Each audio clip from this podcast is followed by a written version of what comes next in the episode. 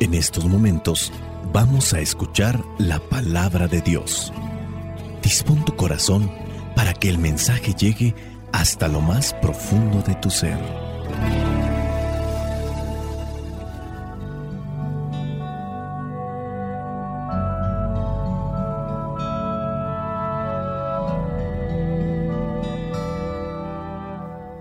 El Evangelio que la iglesia nos presenta el día de hoy corresponde a Juan. Es el capítulo 15. Comienza en el versículo 26 de este capítulo 15 y se extiende hasta el versículo 4 del capítulo 16. Dice así, pero cuando venga el defensor que voy a enviar de parte del Padre, el Espíritu de la verdad, que procede del Padre, Él será mi testigo. Y ustedes también serán mis testigos, porque han estado conmigo desde el principio. Les digo estas cosas para que no pierdan su fe en mí. Los expulsarán de las sinagogas, y aún llegará el momento en que cualquiera que los mate creerá que así presta un servicio a Dios. Esto lo harán porque no nos han conocido, ni al Padre ni a mí. Les digo esto para que cuando llegue el momento se acuerden de que yo se lo había dicho ya. Palabra de Dios, te alabamos Señor. Señor Jesucristo, nuestro divino Salvador Gracias te damos por tu infinito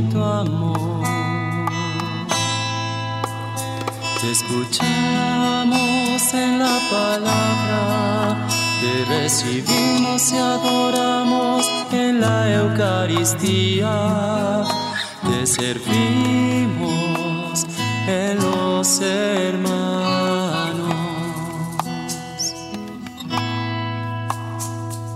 que seamos misioneros como lo quieres tú,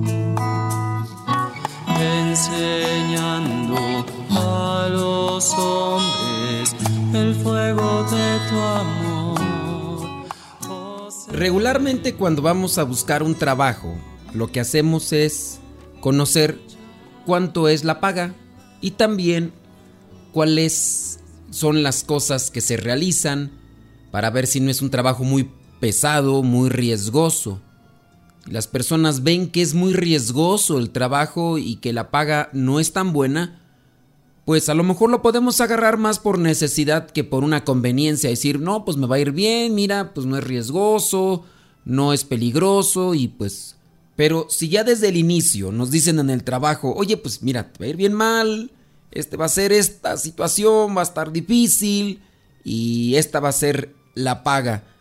A lo mejor igual la paga no la alcanzas a ver eh, toda en esta vida. Lo que llega a suceder, por ejemplo, en algunos trabajos, así como me lo han presentado a mí, yo no tengo la experiencia, pero hay personas a las que se les paga moderadamente, pero están ahí porque tienen esos famosos bonos. Les dicen, no, pues si te enfermas, mira, o alguno de tus familiares, ahí está el, hospital. O en su caso le dice, no, pues mire, es que si a usted le pasa algo, hay un seguro que cubre y este va a pagar todos sus gastos y además a su familia se le va a dar una compensación económica eh, bastante eh, generosa. Entonces podría ser ese, un tipo de trabajo que a lo mejor acepta la persona si dice, a ver, yo me meto aquí a trabajar, es riesgoso el trabajo, pero yo no voy a ver los beneficios como tal, pero quienes sí lo van a ver son aquellas personas a las que quiero. Ok, pues habrá personas que lo hacen así, ¿no? Y, y se adentran, se arriesgan y agarran ese trabajo porque saben que, aunque no vean el beneficio del trabajo en esta vida, pues sí lo podrán ver en su familia después si es que pasa algo dentro del trabajo. Creo que eso se hace por amor y lo mismo es lo que puede impulsar a los apóstoles en el Evangelio.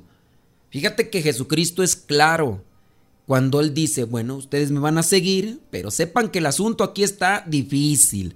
No es aquí caminar entre pétalos de rosa, no es nada sencillo, no es nada fácil, no es nada dulce, e, es complicado y pues solamente después de esta vida vendrá el premio eterno. Y ahí es donde encontramos en el versículo 1 del Evangelio del día de hoy. Les digo estas cosas para que no pierdan su fe en mí. Los expulsarán de las sinagogas. Y aún llegará el momento en que cualquiera que los mate creerá que así presta un servicio a Dios. Jesucristo es sincero presenta lo que es una realidad dentro del cristianismo. Quizá aquí en esta vida vas a cosechar algunos bienes espirituales, pero habrá siempre personas que querrán lo peor para ti solamente porque abrazas una fe, una doctrina, porque quieres seguir a Jesús, porque quieres alcanzar la santidad. Y puede ser que hasta llegue el momento en el que te quieran quitar la vida. Así les dice de claro Jesús. Y en el versículo 3, esto lo harán porque no nos han conocido ni al Padre ni a mí. Por eso la expresión de muchos que murieron mártires en el momento en el que los estaban sacrificando era perdónalos porque no saben lo que hacen. De ahí para allá incluso algunos de ellos tuvieron su conversión después de mirar o presenciar la muerte de estos testigos, de estos que fueron capaces de dar su vida por amor. De hecho, la expresión popular dentro de la iglesia que se conoce es la sangre de los mártires es semilla de nuevos cristianos. Muchos se acercaron a Cristo después de mirar el sacrificio, después de mirar la entrega de aquellos que estaban convencidos, que tenían una idea clara de quién era Dios en su vida y que no les importó perder su vida con tal de ganarla para Cristo. Les digo esto para que cuando llegue el momento se acuerden de que yo se lo había dicho ya. Se los advertí, se los digo, aquí está. No digan después que esto no se los había dicho. Muy bien, si nosotros ya tenemos claro lo que vendrían a ser las consecuencias de esta entrega, de este trabajo, de esta decisión, nosotros necesitamos fuerza, necesitamos valentía, necesitamos la gracia. Y es ahí donde Jesucristo dice, sí, estará difícil la situación, pero, pero, ya viene ahí el otro versículo, versículo 26, pero del capítulo 15 del Evangelio de hoy. Cuando venga el defensor que yo voy a enviar de parte del Padre, el Espíritu de la verdad que procede del Padre, él será mi testigo y ustedes también serán mis testigos porque han estado conmigo desde el principio. Jesús promete el Espíritu Santo, llamado así el defensor, el paráclito, también llamado el testigo, porque viene a manifestar ese amor, esa gracia, esa fuerza, esa fortaleza de parte de Dios. Estamos en un terreno duro, complicado. Estamos ante una batalla que será difícil, pero Jesús no nos manda sin fusil a la batalla, no nos manda sin habernos adiestrado antes o preparado antes. La enseñanza de Cristo se basa en eso, en plantear cuál es el terreno de batalla que está ante nosotros, si nos decidimos seguirlo a Él, cargando con la cruz, olvidándonos de nosotros mismos y siguiéndolo. Nos expone cómo será la batalla, cuáles son también las estrategias o las formas en las que debemos de pelear. Y aunque la palabra pelea pareciera ser negativa, tengamos en cuenta que eso es lo que estamos haciendo en este mundo. Es una lucha que tenemos contra el enemigo de Dios que siempre va a querer arrastrarnos fuera de Dios y llevarnos a su reino. Jesucristo nos dice, estos son los enemigos, ustedes deben de luchar, deben de ganar la batalla para llegar a la santidad de esta manera. Compórtense así, digan esto. Si alguno de nosotros está distraído o está desconectado, pues no va a aprender bien. a lo mejor está llevando las cosas ahí de manera superficial, pero llegará el momento en el que tendrá que enfrentar la batalla y es ahí cuando se podrá comprobar quiénes son los que estuvieron atentos para aprender las estrategias de batalla que tenemos contra este reino de la oscuridad, el reino del enemigo de Dios, el reino del príncipe de este mundo. Un buen soldado tiene que luchar para salvar su vida, pero también para ayudar a aquel compañero que tiene a su lado. Ayudarlo también requiere levantarlo cuando ha caído, animarlo, curarlo incluso para que se pueda poner en pie y así seguir adelante, porque en la medida en que nos mantengamos unidos será más fácil ganar esa batalla que está ante nosotros día a día, momento a momento.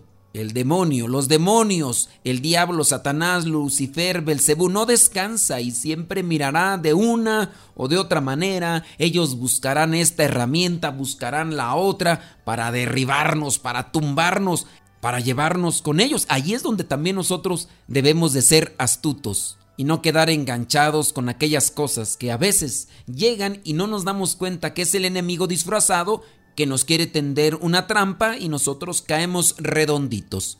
Hoy la palabra nos ilumina, hoy la palabra nos advierte. La cosa no es nada sencilla, pero con la gracia de Dios todo es posible, siempre y cuando hagamos caso a su mensaje, siempre y cuando nos esforcemos día con día en poner en práctica esta palabra bendita y que nos ayudemos mutuamente si estamos en la misma batalla, si estamos dentro del mismo equipo, no hay que meternos autogoles. Si encontramos a alguien herido porque falló, no hay que rematarlo porque ya se equivocó, porque no se cuidó. Hay que sanar sus heridas y ayudarlo a ponerse en pie para seguir caminando. Así, al final de esta vida, al final de esta batalla que tenemos en este mundo, el buen Jesús que conoce de cómo es luchar contra el enemigo, no solamente nos dirá que somos buenos guerreros, sino también que somos buenos hermanos. La bendición de Dios Todopoderoso, Padre, Hijo y Espíritu Santo, descienda sobre cada uno de ustedes y les acompañe siempre. Vayamos a vivir la palabra. Lámpara es tu palabra para mis pasos, luz mi sendero. Lámpara es tu palabra para mis pasos, luz en mi sendero. Luz, tu palabra es la luz.